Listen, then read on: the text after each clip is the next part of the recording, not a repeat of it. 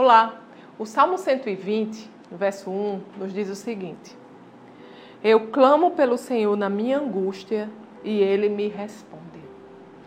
Amados, em momentos de angústia, em momentos de tristeza, em momentos onde não sabemos o que iremos fazer, que decisão tomar, nós devemos sempre nos lembrar que Deus é conosco.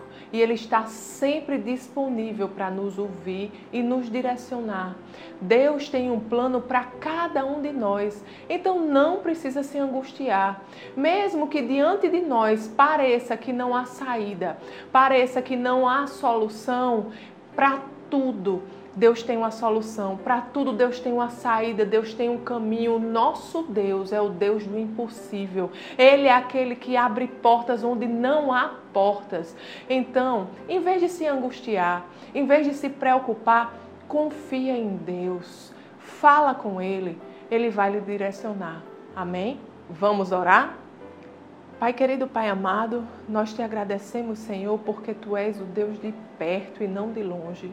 Te agradecemos, Pai, porque você está sempre disponível para nos ouvir, nos direcionar, Pai, para nos guiar em todo o nosso caminho. Obrigado, Pai, pelos teus planos para as nossas vidas, Pai.